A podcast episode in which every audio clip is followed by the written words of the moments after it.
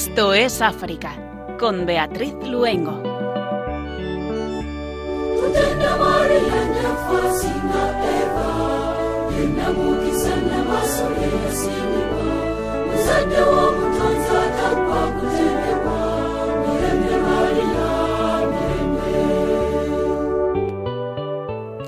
Muy buenas tardes a nuestros queridos oyentes de Radio María. Si se acaban de incorporar, les damos la bienvenida a este rato africano en la emisora de la Virgen. Les saludamos una tarde más con Pedro Calasanz en el control de sonido y Beatriz Luengo quien les habla. Tenemos con nosotros aquí en el estudio, también acompañándonos, a Francisco Bernardo, que precisamente también acaba de llegar ahora de vacaciones de Cabo Verde.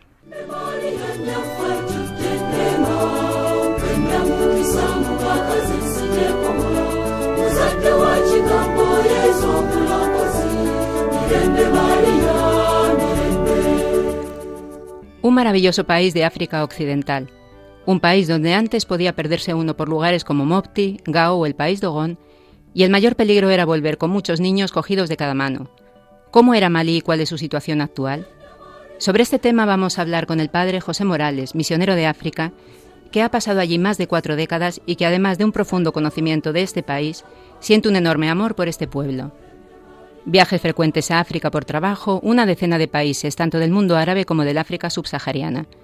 ¿Cómo se vive África cuando se va a trabajar allí?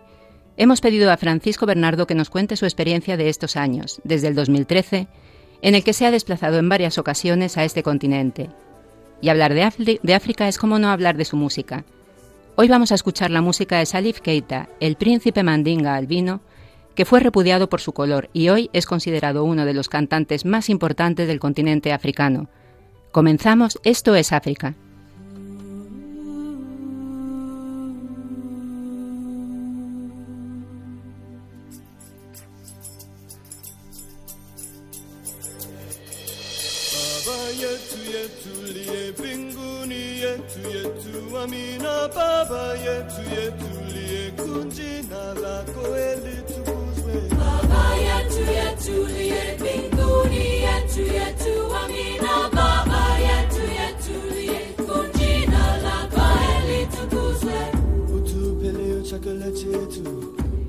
Egipto de nuevo en el punto de mira del terrorismo. Un atentado terrorista ha provocado al menos 20 muertos y 47 heridos.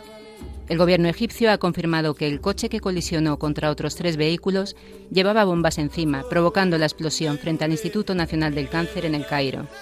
Las autoridades egipcias han asegurado que los ocupantes del vehículo formaban parte de la banda armada Movimiento de los Brazos de Egipto Has, grupo al que ha relacionado siempre con uno de los principales enemigos del país, los hermanos musulmanes.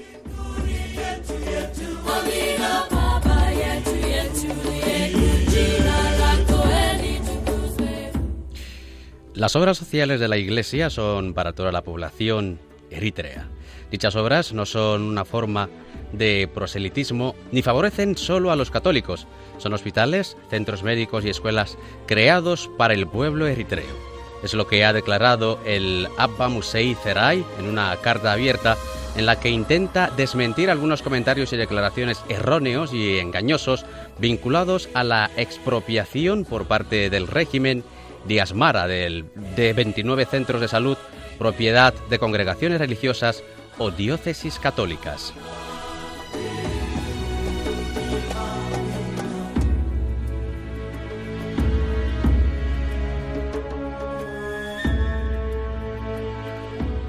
En Nigeria ha celebrada una liturgia para pedir por la paz y la seguridad después del asesinato del sacerdote Paul Ofu. El sacerdote católico fue asesinado el pasado 1 de agosto. El sacerdote cayó bajo los disparos de un grupo armado fulani mientras viajaba en coche. La concelebración eucarística, presidida por el obispo Calisto Onaga, se celebró en la Catedral Sagrada Familia de Enugu. En ella se pidió por la paz y la seguridad para la diócesis y para toda la región una zona asolada por masacres, secuestros, violaciones, incendios provocados y destrucción.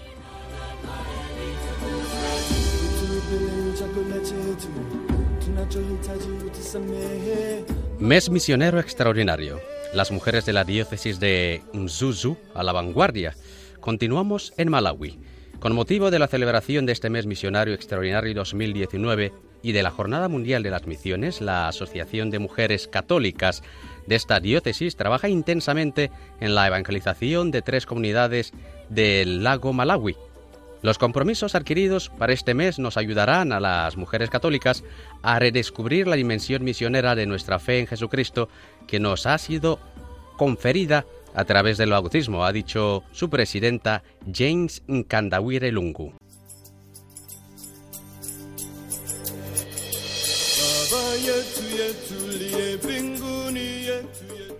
Mueren tres soldados por la explosión de una bomba en el centro de Malí. La explosión se produjo el pasado martes 6 de agosto al paso de un vehículo de las Fuerzas Armadas en los alrededores de la localidad de Nangurú. El centro de Malí se ha convertido en un escenario de violencia con ataques de grupos yihadistas, pero sobre todo con matanzas de carácter intercomunitario que enfrenta a los Peul y los Dogón, una comunidad dedicada a la agricultura a la que protegen milicias de autodefensa.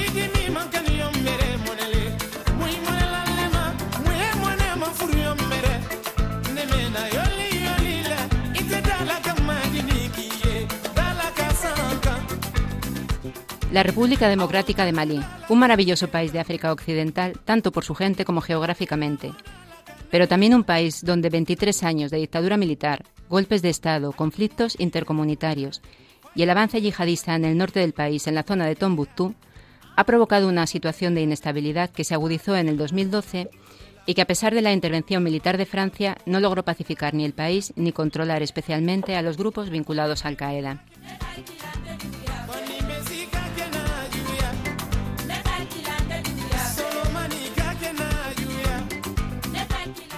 Tenemos hoy con nosotros en Esto es África al padre José Morales.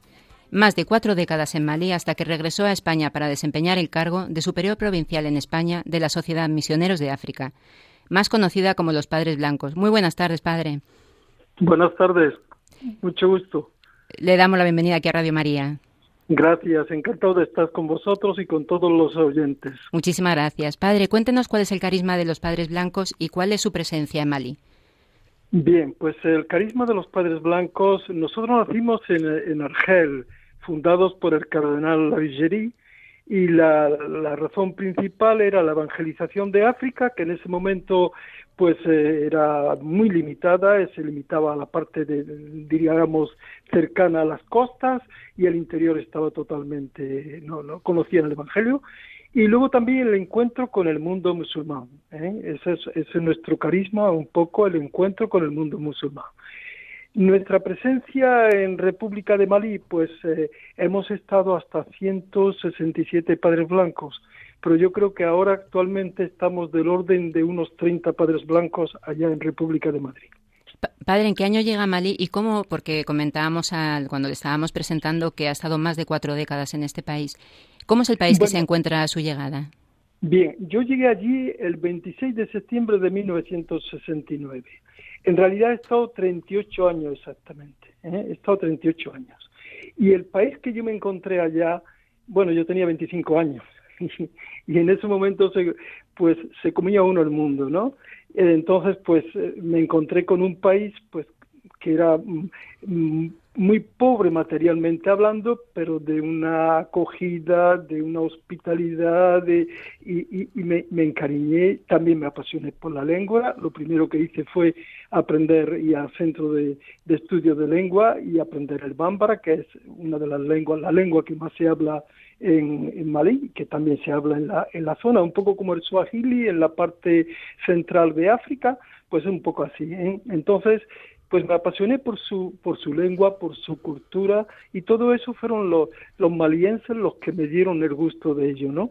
Me acogían en sus casas, un poquito así como en el Evangelio eh, de San Lucas, cuando eh, Jesús los envía a los 72 y, y, y no y entrar, no, ir a las aldeas, no saludéis a nadie por el camino, porque si te saludas a alguien por el camino te hace que te quedes en casa y no, y no puedas continuar porque te acoge ¿eh? Y luego, pues, eh, decir lo primero que tenéis que decir, la paz, la palabra que más se pronuncia en, Malí es la palabra jera, la paz, la paz, ¿eh? salam en, árabe, ¿no? Y, bueno, pues eso fue el país que yo me encontré, ¿eh? un país en, ese momento, pues eh, la, la, era el 69, la independencia había sido en el, en el año 62, eh, y, entonces, bueno, pues eh, desde ese momento, pues eh, estaba el país, era un, muy joven, muy joven, eso fue lo que me encontré. ¿Cómo ha sido tradicionalmente la convivencia en Malí, no solo entre cristianos y musulmanes, sino también entre los diferentes pueblos como Bámbara, Malinqué, Dogón, Tuareg, y por citar alguno de estos pueblos? ¿Ha sido siempre una convivencia tranquila o...? Ha habido siempre un, chino en el zapato, como se suele decir, un guijarro en el zapato que ha sido el pueblo tuareg. El pueblo tuareg, los tuareg eran los hombres azules del desierto, ¿eh? y, bueno, pues eh, estos tuareg eh, pues estaban por el desierto y el desierto no tenía fronteras. Era el Sahara, era pues Argelia, Malí, Níger, Burkina, todo, todo, todo.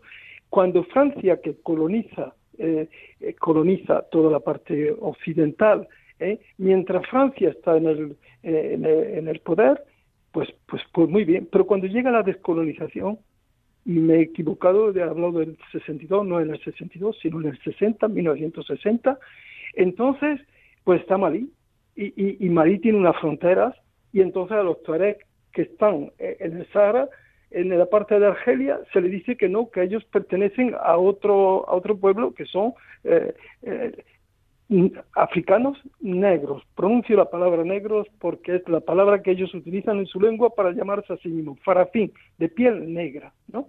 Y entonces, pues estos hombres que se sienten un poco, pues blancos, estar dependiendo de un poder mm, africano eh, pues negro, pues no les va, ¿no? Y esa es una de las razones. Y también el poder primero como digo Keita, que fue el primer presidente, y después con Musa Traore, que fue en 1800, 1968 de un golpe de Estado en el mes de noviembre y pues derrocó al, al presidente. Entonces, eh, pues todo eso ha hecho que mm, los, esto, ellos no han sabido, diríamos, tratar a los tuareg de una forma como había que tratarla. Hay que reconocer que el, poder militar y el poder político no se han comportado bien con el pueblo tuareg a lo largo de la historia. ¿eh?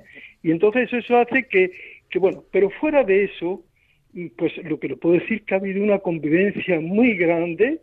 Si yo, por ejemplo, eh, en Bamako, en la capital, si usted si usted va para allí, si vamos, pues eh, está viendo que todo el mundo está hablando la lengua bámbara eh, todo el mundo, eh, lo, mismo va uno a la administración, a cualquier sitio, todo el mundo, sea de otra etnia, estás hablando la lengua bambara, lo cual significa que no hay un rechazo, porque si hubiera un rechazo no querrían hablarlo en absoluto. ¿Me, entiende lo que quiero decir? No me quiero extender mucho. que va, que va, estamos encantados con tantas explicaciones. ya, ya, ya. Pues eso es un poco la, la convivencia que ha habido. Y esa convivencia, pues ha saltado por los aires últimamente, y digo últimamente, pues bueno, ya con el golpe de Estado en, el 22 de marzo de, de mil, 2012 ¿eh? de Amadou Sanogo, que fue pues una tontería porque estaba eh, el, presidente Amadou Toumani estaba terminando su mandato y iba a ser las elecciones estaban para el mes finales de abril y él da el golpe de estado en marzo siendo así que el otro no iba a presentarse había dicho que no se presentaba entonces no tenía ningún sentido era una búsqueda de, poder y por más y eso dio paso a que bueno pues ya eh, los torés se aprovecharan y sobre todo los yihadistas. De esto podemos hablar, por no extenderme mucho, podemos hablar ahora seguidamente. Sí, le, le, queríamos preguntar precisamente, ¿no? ¿Cuál ha sido el, porque ahora casi siempre que se abren las noticias ha habido algún atentado, ha habido algún incidente, algún muerto, una situación muy triste, pero sí nos gustaría conocer un poco cuál ha sido el desencadenante y cuál es un poco el mapa de situación, ¿no? De, de, de esto, de estos momentos que está viviendo Malí.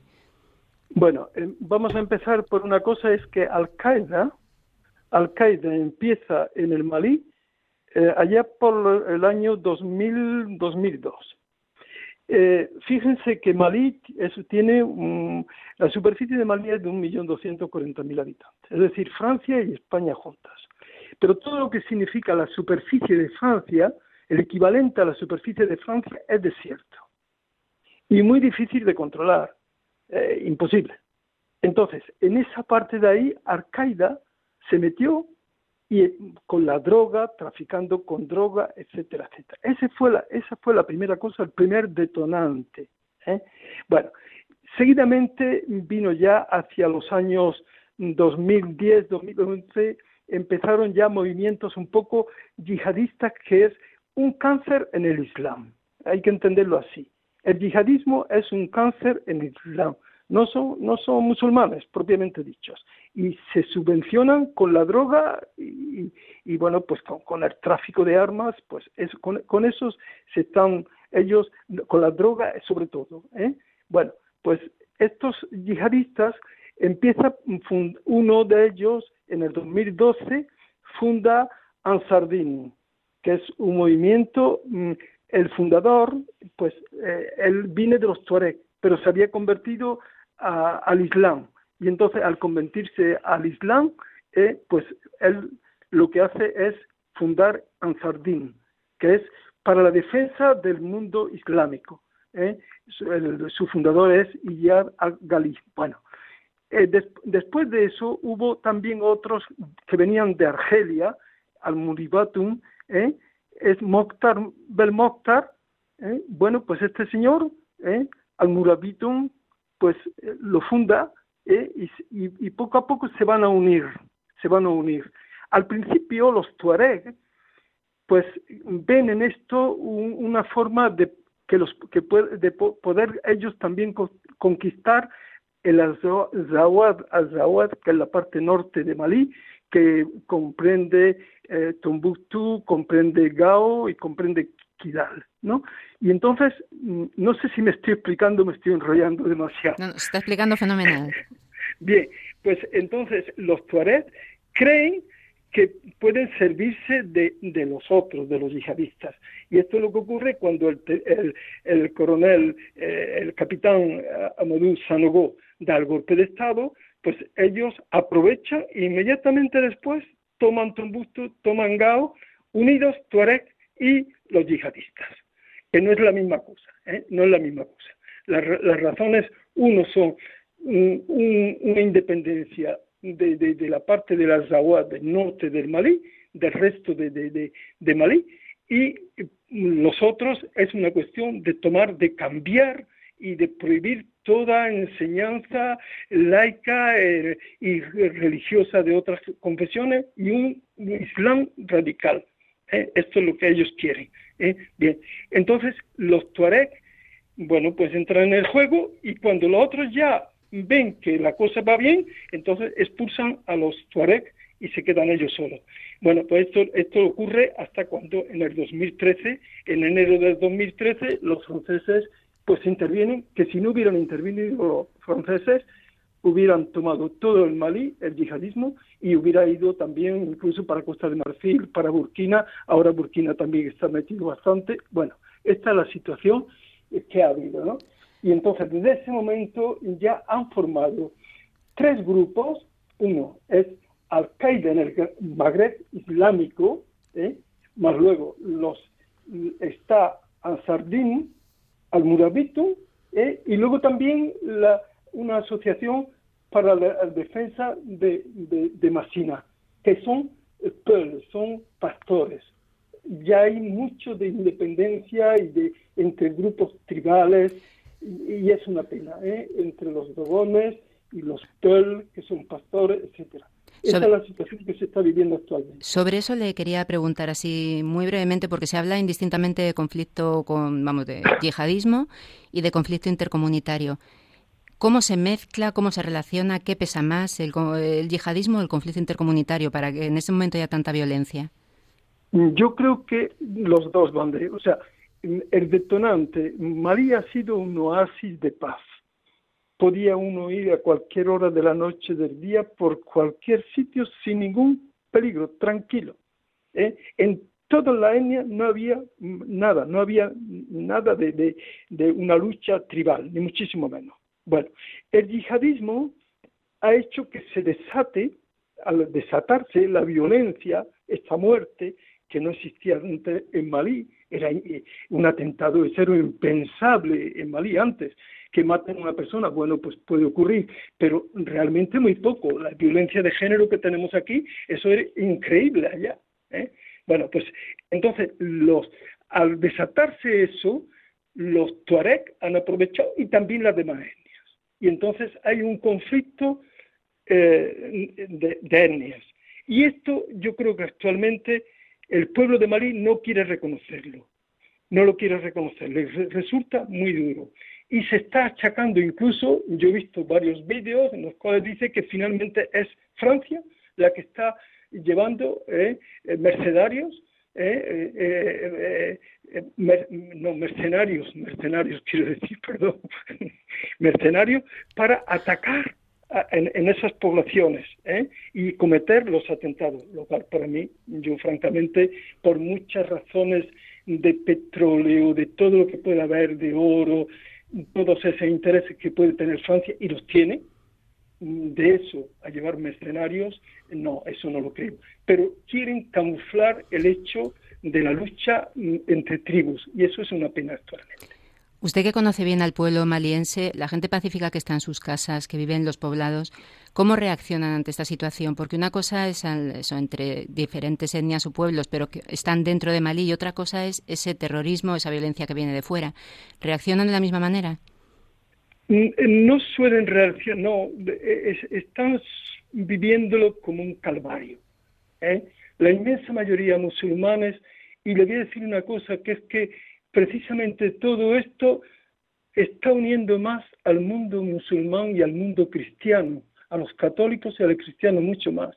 Yo me acuerdo en 2013 cuando Francia dio, eh, eh, paró a, los yihadistas eh, allá en Mofti, la parte de Mofti, en el centro del país, y los bloqueó y ahí paró el avance que tenían.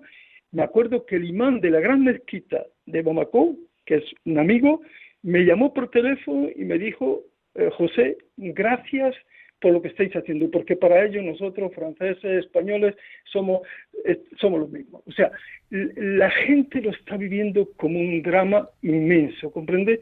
Ahora están las tensiones de grupos dentro de, de la etnia, hay grupos que están mezclando y que están sembrando la cizaña, y ese es el problema que hay. Y en este contexto, ¿cuál es la situación de nuestra iglesia allí?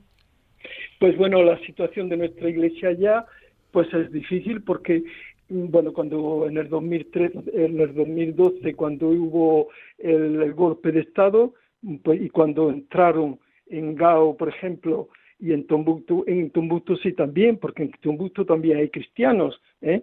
Cuando entraron los yihadistas y los torres, cuando entraron allá, quemaron la iglesia, ¿eh? hubo cristianos que murieron, ¿eh? y esa es la situación. Ya sabe, eh, eh, tenemos a la hermana Gloria Cecilia Argotti, que es una misionera franciscana colombiana, que, está, que fue secuestrada el, 7 de febrero de 2017. ¿eh? y actualmente está en manos de, de, este grupo, se han constituido las cuatro, se han unido los cuatro para la defensa del Islam y del mundo musulmán. En realidad no están defendiendo ningún, están defendiendo sus propios intereses y nada más. ¿eh? Entonces, ahora la situación es mucho más dura, porque eh, han empezado en, en, Malí mm, prácticamente no ha tenido, no ha habido hasta ahora mm, un ataque a la iglesia cristiana el momento que están celebrando, pero en Burkina Faso sí, eh, ha ocurrido y ya ha habido, eh, eh, ya lo han oído ustedes, tres, por ejemplo, primero un, cristianos evangelistas que estaban celebrando y llegaron y unos 10 o 12 hombres armados van como, como motocicletas sencillas, pero bien con, con metralletas bien, bien, bien armados. Y entonces empezaron a tirar dentro y mataron al, pastor y a, cuatro o cinco eh, seglares laicos. Y luego también se atacaron ya a, la Iglesia Católica, ya saben que mataron también a un sacerdote salesiano, no sé si se acuerda, el padre César Fernández, ¿eh? Eh, pues esto fue en el mes de marzo. Y, bueno, pues esa es la situación que se está viviendo. Yo sé, por, porque estoy muy en contacto con los cristianos y con, y con la gente de allá y con musulmanes, y yo sé que actualmente muchos cristianos, pues cuando van a la Eucaristía, pues, pues tienen miedo de que, bueno, que, puedan venir en un momento y ya está. Porque lo mismo han hecho tanto eh, en la misa, durante la misa, como en celebraciones. Sabe que hay muchos sitios donde no se puede tener la Eucaristía y entonces se tienen celebraciones de la palabra hechas por el catequista. Pues también ahí eh, mataron en, en Burkina Faso mataron también en la parte de Guayuya, mataron a, varios cristianos. ¿eh? También un día, era el día de la Virgen de Fátima, ¿eh? en la procesión, también se atacaron y mataron a varios. Esa es la situación que se está viviendo actualmente. Padre, sabemos que es una pregunta difícil, pero de su conocimiento de, ese maravilloso país, ¿cuál va a ser la situación? ¿Va a ir a más? ¿Somalia tiene un futuro de paz? Mire, yo mm, piense una cosa. Eh, ya saben lo que, lo que ocurrió en Argelia. Argelia conoció de 1990 a 2000 una década de islamismo terrorista, en la cual murieron allá por 250.000 eh, argelinos. Y murieron también, pues, ya los monjes de Tiberín, los cuatro padres blancos españoles, las dos hijas de la caridad, ¿eh? Eh, en fin, eh, y, muchos, o sea, en total 19, el obispo de Orán, que fueron beatificados pues el día el día de la, de la Inmaculada, el día de la Inmaculada, fueron beatificados. Bueno, pues yo creo que este Malí mm, está viviendo una racha muy fuerte y yo espero que sea una década, que sea un momento y que podamos llegar a encontrar de nuevo esa paz para el mundo. Claro, está la pobreza tan grande que hay, porque dése cuenta que hay muchísimos que se vienen para acá, muchos inmigrantes que vienen huyendo del fuego. Sí, quería preguntarle sobre, sobre ese tema. ¿Cómo viven esta situación los malienses que están en España, los que están fuera de su país? Bueno, pues eh, les gusta hablar poco de ello. Yo estoy aquí en Roquetas de Mar, en la comunidad de misioneros de África. Estamos eh, cuatro padres blancos, dos españoles, está un seminarista de Ghana, joven, y, está también eh, un, compañero mexicano de 45 años. Bueno, pues eh, estamos y, tenemos un centro, el Centro África, donde se dan clases de español, estamos muy en contacto con, con, los africanos y yo pues he tenido este año una clase con 22 eh, de los, mm, alumnos, de los cuales 21 eran malienses y uno era moritano, pero todos hablaban bámbara, ¿no? Bueno, pues este tema mm, lo, lo hablan poco, este tema lo hablan poco, no les, les, les duele, les duele. Pero lo que, lo que yo quería decir, que hay a muchísimos, se les ofrece a muchos jóvenes dinero para entrar en el yihadismo. ¿Entiende? Le ofrecen dinero. Si usted le da por ejemplo, a una persona eh, 100 eh, euros, eh, pues por 100 euros, pues, pues está dispuesto a hacer lo que sea, porque claro, 100 euros es mucho dinero allá. Pues padre, ya terminamos, que nos ha pasado este ratito de, entrevista, escuchando su precioso testimonio. Y unidos a los oyentes de Radio María, le queremos pedir que nos haga una sencillita oración por Malí y por la paz en este, en este pueblo. Señor, tú has creado este África, que es una África pobre materialmente, pero una África rica, rica en humanidad, rica en acogida, rica en alegría Aún actualmente, Señor, cuando se pasea uno por las calles de Bamako, en los ojos de la gente se está viendo la alegría del vivir de cada día. Yo te pido, Señor, que esa alegría mm, dolorida, eh, con muerte, se transforme en vida y que este Malí goce de nuevo de esa paz y que sea un oasis de paz, no solamente para el mundo de África, como lo ha sido, sino para el mundo entero. Que sus inmigrantes que llegan a nuestra tierra eh, con sus sonrisas y con su sencillez, que nos ayuden a nosotros también a descubrir otra forma de ser más humano. Lo más importante no es el tener, sino el ser. Señor, transfórmanos a nosotros a imagen de tu Hijo Jesús. Y todo esto, claro, te lo pedimos por medio de la mamá de Jesús, Nuestra Señora, la Virgen María, de la que lleva nombre Radio María.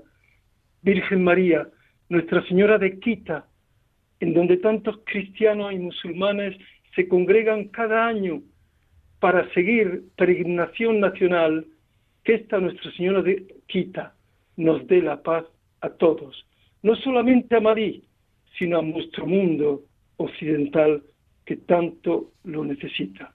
Y te lo pedimos, claro, por Jesús, tu Hijo, en el Espíritu Santo. Él nos salva por los siglos de los siglos. Amén. Padre José Morales, misionero de África, muchísimas gracias por su testimonio. Hemos estado encantados de tenerle aquí con nosotros en Esto es África, en Radio María. Un abrazo muy fuerte. Muchas gracias a ustedes y que el Señor les bendiga a ustedes. Y también Santa Benedicta, ¿eh? la, nuestra hermana Carmelita descalza, ¿eh? Eh, judía y convertida, y bueno, que murió en el año 1942 en el campo de concentración con gas. Que el Señor nos bendiga a todos. Muchísimas gracias, Padre. Un saludo. A ustedes.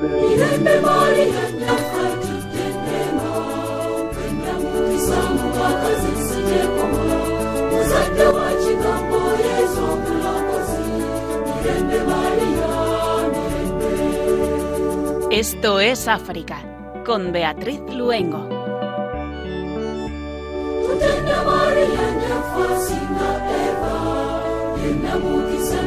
Sous-titrage Société Radio-Canada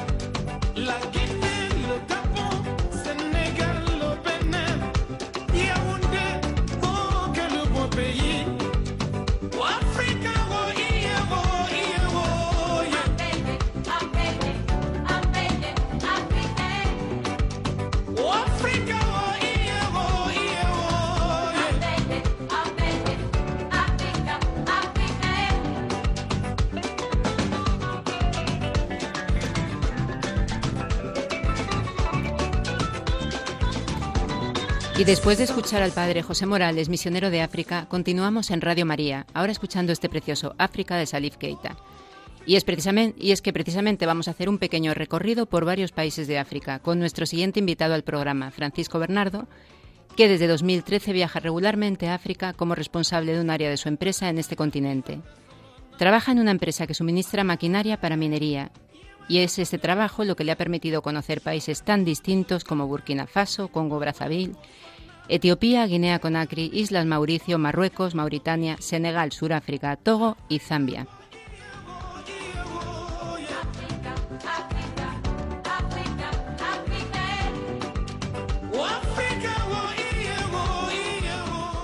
Muy buenas tardes, Francisco. Buenas tardes, Beatriz, y buenas tardes a todos los oyentes de Radio María. Bienvenido aquí a Estos África. Tu primer viaje a Congo Brazzaville en 1996 lo defines como una experiencia fascinante. ¿Qué fue lo que te impactó y te atrajo de este país africano? Pues yo creo que lo que más me impactó fue ver con mis propios ojos la miseria y la pobreza que, mucha gente en África padece, porque realmente no tienen prácticamente nada, viven con muy poco. Yo hasta aquel entonces, como que el que dice, apenas había salido de casa. Y, bueno, acepté un trabajo en el que se requería viajar a África y un buen día me encontré que tenía que recoger un billete de avión y que alguien en Congo Brazzaville, en Point Noir, me estaría esperando. Muchas veces cuando vemos a través de los telediarios lo que, lo que ocurre en estos países o, o, o cómo vive esta gente, todo termina cuando terminan los dos minutos de noticia pero, pero verlo para mí en directo y, vivirlo, pues fue realmente para mí una experiencia sorprendente, que en cierto modo pues sí que cambió mi vida, eh, sobre todo en la parte en la cómo a partir de ahí empecé a mirar o a considerar mi propia vida. Y además que empezaste en pleno corazón de África. Sí, hasta entonces no tenía mucha idea de lo que era África, salvo por los documentales y yo creo que hasta entonces la idea que uno tiene de África es más los elefantes, los safaris y, películas de este tipo y hay algún otro reportaje sobre el hambre pero siempre es a partir de una sequía o, o algo así, no no te explican las condiciones de vida constantes de cada día de aquella gente. Desde 2013 empiezas a viajar a África de forma regular por trabajo y desde tu experiencia allí en el mundo del trabajo, ¿qué es lo que te une más con los africanos y qué es lo que te resulta más difícil en el día a día trabajando? Bueno, yo, a diferencia de la experiencia del padre José que acabamos de escuchar, yo no tengo realmente una experiencia extensa en un país. Si, si sumas todos los días que he estado en alguno de los países a los que más he viajado, a lo mejor no salen ni 90 días. Entonces, lo que es cierto es que em, no puedo hablar con esa, digamos, con ese conocimiento de lo que sucede allí. Y yo creo que de, alguna forma, a través del trabajo, sea el que sea, se puede ayudar a las personas que, que allí viven. O, Pero si me preguntas qué es lo que más me une, tampoco puedo decir que muchas cosas. Sí puedo hablar de lo que más me gusta, que es para mucha gente la sencillez o, o cómo te acogen también aunque por otro lado no es, no es siempre eh, una buena acogida.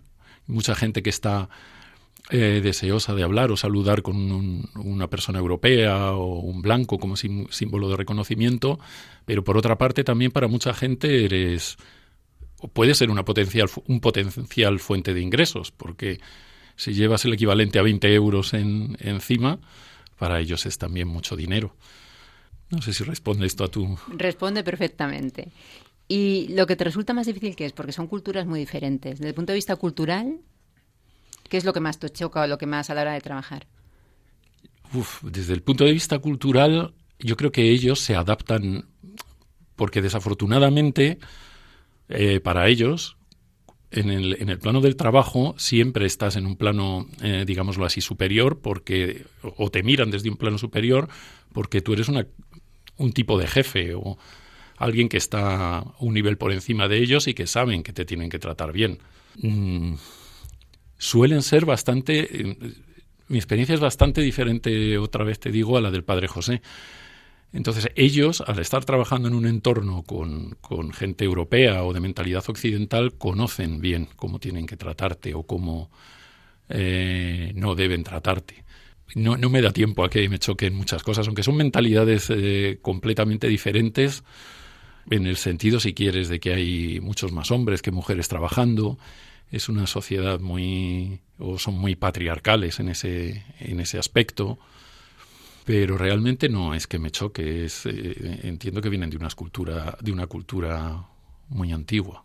¿La cercanía con las personas que trabajas ha cambiado tu percepción de África desde tu primer viaje a Congo-Brazzaville? Porque me imagino que ha habido cosas que a medida que has estado yendo allí has cambiado de, sobre una imagen que pudieras tener y otras que sin embargo se han ratificado, ¿no? Que pudieran ser así. Sí. Eh, cuando empiezas a conocer a la gente eh, te das cuenta de lo que de lo que supone alcanzar cierto nivel eh, profesional para, para conseguir ciertos trabajos. Si coges las estadísticas de muchos de los países africanos, en muchos de ellos la alfabetización apenas llega al 30%. El acceso a escuelas o a formación no es precisamente fácil para muchos de ellos, no hay una escuela en cada pueblo y mucho menos una, una escuela del estilo de una formación profesional. Así que muchos de ellos han tenido que eh, tal vez caminar durante una hora, una hora y media para conseguir llegar a una escuela en la que eh, les enseñen a leer o a escribir. E incluso así su nivel de lectura o de, o de comprensión no es, porque los recursos son muy limitados para aprender. Entonces no, consiguen tener acceso a un nivel de formación como el que se puede tener en, en Europa. Y entonces deben luchar mucho más si quieren conseguir un trabajo. Y esa parte es, eh, en cierto modo, eh, admirable. Por otra parte, también los hay que, que saben que es, complicado que sean sustituidos en su trabajo y, por eso mismo, pues, eh, abusan de alguna, de alguna forma. Yo, mi primera percepción cuando llegué a Congo Brazzaville, lo que más me impactó fue cómo era la vida de la gente en la calle. O atravesabas un barrio, o, o entrabas en algún restaurante eh, local o, incluso eh, locales que son solo para europeos o, expatriados. La importancia que le daban a lo mejor a, tomar una Coca-Cola o, cosas así. Y aquella primera impresión mía fue más sobre su vida cotidiana. Ahora es más sobre su vida profesional, lo difícil que es para, para ellos acceder a, un, a una vida mejor. Sí, de hecho es uno de, las, de los temas que surge mucho, ¿no? que a pesar de que se matan por ir a la escuela, se matan por ir a la universidad, requiere un esfuerzo inmenso, después no hay salidas, ¿no? y eso es uno de los problemas. Les cuesta mucho llegar a ese trabajo, a esa... Eso sí que se comenta aquí a menudo. Pero tú, eh, tú imagínate el esfuerzo si tú desde los cinco años o desde los cuatro años hubieras tenido que andar durante una hora y media o dos horas por una carretera en la que circulan los coches de aquella manera hasta llegar a la escuela y vuelta. Y, lo sorprendente es que ves a los niños y van alegres porque para ellos es un privilegio. Y en muchos casos van con uniformes, supongo que serán casi de... siempre, lo del uniforme es casi siempre. Pero con calcetines blancos. y además van impecables, guapísimos. Sí, pero, pero, pero en, en, su casa no hay agua corriente para eh, limpiar los calcetines una vez que lleguen y al día siguiente igual. Y es, realmente sorprendente cómo, cómo aceptan eso como un privilegio. Y, contrasta, para mí me contrasta mucho con cómo vivimos aquí, ¿no? Como decimos yo mismo, ¿no? Ir al colegio es un rollo, o estudiar me aburre, o, todas estas cosas. Sí, lo cotidiano se ha hecho cotidiano, y allí lo cotidiano, es lo cotidiano para nosotros es extraordinario, casi, ¿no? El asistir a un colegio, el llevar un uniforme, el poder tener un desayuno, determinadas cosas, para, por ejemplo, para los críos sí que se convierte en algo extraordinario. Oí hace no mucho un reportaje que habían hecho una encuesta a niños de varios países africanos y en España, a lo mejor tú la conoces, en la que le preguntaban a, los niños, eran de 10, 12 años, eh, si pudieran pedir tres deseos, ¿cuáles serían? Y los niños africanos a lo mejor pedían cosas como tener agua corriente en casa o no tener que caminar para ir a la escuela o cosas muy simples. Obviamente los niños europeos pedían una PlayStation, un teléfono. Un teléfono. Entonces lo que hicieron fue entregarle los resultados de los niños africanos a los niños europeos. Y, sirvió como reflexión y como entendimiento. Sí, es un dato curioso realmente. Siempre desde tu experiencia y salvando las peculiaridades de cada país, porque África es enormemente diverso, ¿Cuáles crees que son las dificultades más importantes con que los africanos se enfrentan día a día, además que están, de estas que estamos comentando, ¿no? pero me refiero casi más al mundo de, los adultos? Yo creo que la educación es lo principal. Eh, si no tienen educación, si no saben hacer cosas o desarrollar un trabajo, es muy difícil salir adelante. Eh, otra cosa que yo creo que es necesario es el desarrollo de infraestructuras, porque eh, lleva mucho tiempo. Si alguien quiere poner una industria o una mina, es un, es un típico ejemplo, eh, no es fácil sacar de allí lo que se produce. Y, la tercera cuestión que es sumamente importante es el grado de corrupción que hay. En muchos casos alimentado desde nuestro mundo occidental y muy bienvenido por ciertas élites eh, de los países en los, de los que hablamos. Sin esas tres cosas, yo creo que para África es muy difícil salir. A, esto se añade, como decía también el padre, que en, la idea de un país africano no es como en Europa. Un país africano puede tener el norte del país totalmente fuera de control, porque nadie llega allí, no, hay forma de, de mantener el orden. Entonces se crean también como diferentes gobiernos, ¿no? Si quieres hacer algo en una determinada localidad, no es que tengas los permisos en, orden, es que también el jefe de la tribu o del clan o de la zona tiene que estar de acuerdo o, tiene que estar convencido de que aquello es, es bueno para, para él, pero además tiene que poner a trabajar allí a su primo o a su o alguno de sus hijos. Y yo Pienso que son estas tres cosas lo que África necesita. Aparte también de que desde Europa o desde nuestro mundo occidental no sean 20 segundos de noticia cuando ha habido una masacre en Mali o en Burkina o en donde, o en donde sea. Cierto, tienes toda la razón. Dicen que África hay cosas que van cambiando muy, muy rápidamente, por lo menos en las ciudades, porque es verdad que hay un desnivel muy grande entre las ciudades y, y los pueblos, ¿no? Por ejemplo, la irrupción de las nuevas tecnologías. En África se está pasando, bueno, al menos en las ciudades, prácticamente no existir teléfonos, a la telefonía móvil, la llegada de Internet. ¿Se percibe así en el mundo del trabajo? ¿Existe realmente esta evolución tan rápida o, va avanzando muy despacito? Yo, yo para mí, como normalmente donde voy son áreas remotas, allí no llega. La forma de tener Internet en ciertas zonas remotas es vía eh, satélite y parabólicas. Y y si tienes eh, acceso algunas veces a, Internet a través del móvil es demasiado lento. Lo que sí que es muy curioso también es que lo que les ha hecho llegar es la televisión vía satélite, porque es eso sí que es bastante barato. Y son muy aficionados al fútbol y disfrutan mucho con que sin estas nuevas tecnologías no sería capaz. Los móviles sí están muy, muy extendidos y todo el mundo tiene uno, pero las funciones son muy, muy básicas en las zonas, en las áreas remotas. Sobre la minería en África se dicen muchas cosas. Eh, desde tu visión y tu experiencia, ¿esta riqueza de minerales que tiene África es buena para África? ¿Es una fuente de conflictos? ¿Es un poco de todo? Porque antes hablabas, y con razón, un poco también de esa corrupción y de esa corrupción alimentada, ese círculo que existe. Yo, yo sabes que pienso que hay mucha leyenda negra sobre la minería. Mi experiencia es que trae más beneficios que, problemas a África. De hecho, muchos de los países en los que he estado son, tienen una riqueza enorme en minerales. El problema que hay con... Es que es difícil de generalizar. Hay compañías, una compañía grande australiana o, canadiense o, americana, eh, normalmente no tiene ningún interés en contaminar acuíferos o en eh, tratar eh, a la gente mal o en explotar a las personas. Lo que sí que es cierto es que los niveles de exigencia o legales para, para una explotación en África no son los mismos que en Europa. Entonces, no sienten la necesidad de cumplir los mismos estándares. Aparte de que es más difícil cumplirlos en, África que cumplirlos en Europa, porque eh, el suministro de lo que necesites para cumplir todo aquello es mucho más difícil eh, solo se ve de la minería la parte mala, compañías que tienen a sus trabajadores en malas condiciones, compañías que eh, engañan con las exportaciones o, situaciones de ese tipo.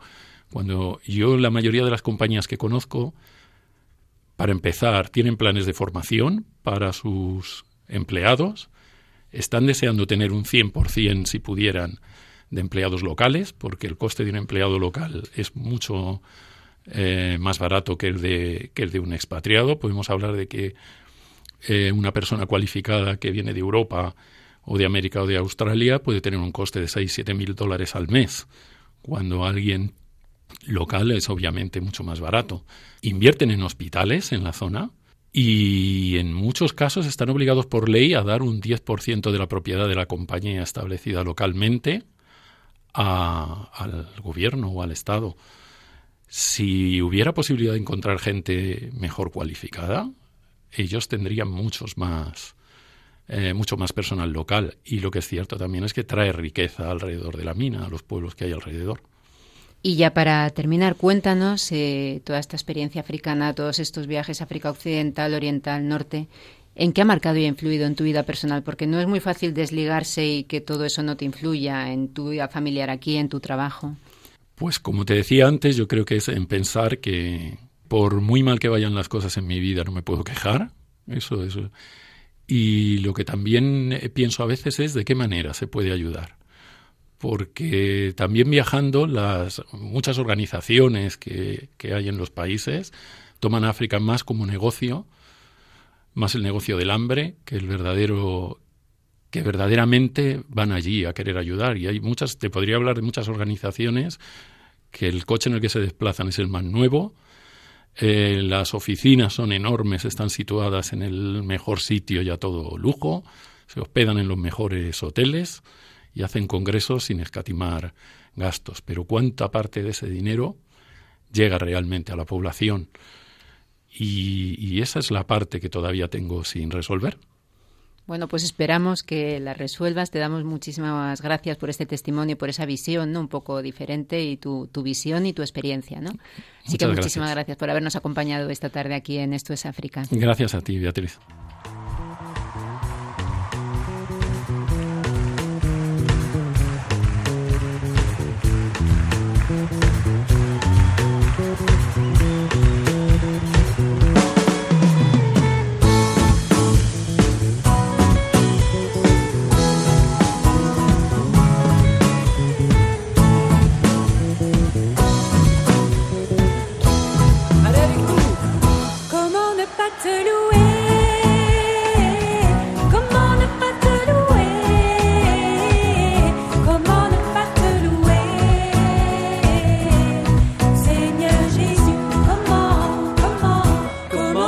Hoy en Esto es África nos hemos ido a Malí con el padre José Morales, misionero de África, para conocer cuál es la situación actual en este país, cómo, viven, la viven los malienses allí, pero también los que vienen aquí a España y viven fuera de su país. Cómo era Malí, cómo es y cómo ve su futuro han sido algunos de los temas tratados. Cómo se ve África cuando se viaja allí por trabajo. Francisco Bernardo nos ha contado su experiencia desde su primer viaje a Congo-Brazzaville hasta su percepción actual después de visitar 13 países africanos por su trabajo en una empresa que suministra maquinaria para minería. Y nos ha acompañado la música de Salif Keita, cantante maliense, una música llena de África y optimismo hacia este continente.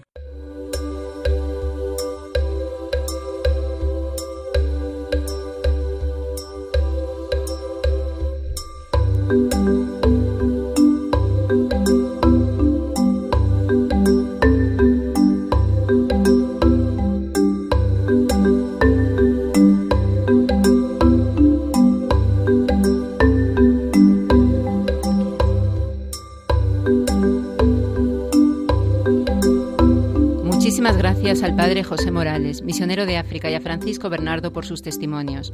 Un placer haber podido tenerlos aquí en Esto es África. Gracias a Pedro Calasaz, que hoy está también con nosotros en el control de sonido, y por supuesto a ustedes, nuestros oyentes, por haber compartido con nosotros este rato africano de los jueves cada 15 días. Les invitamos a que nos escriban a nuestro, correo electrónico, esto es africa.radiomaria.es, y también a que sigan con nosotros en la radio escuchando Radio María. Hoy nos vamos con música de adoración en bámbara, una de las lenguas en Mali. Que María les guarde y les acompañe siempre.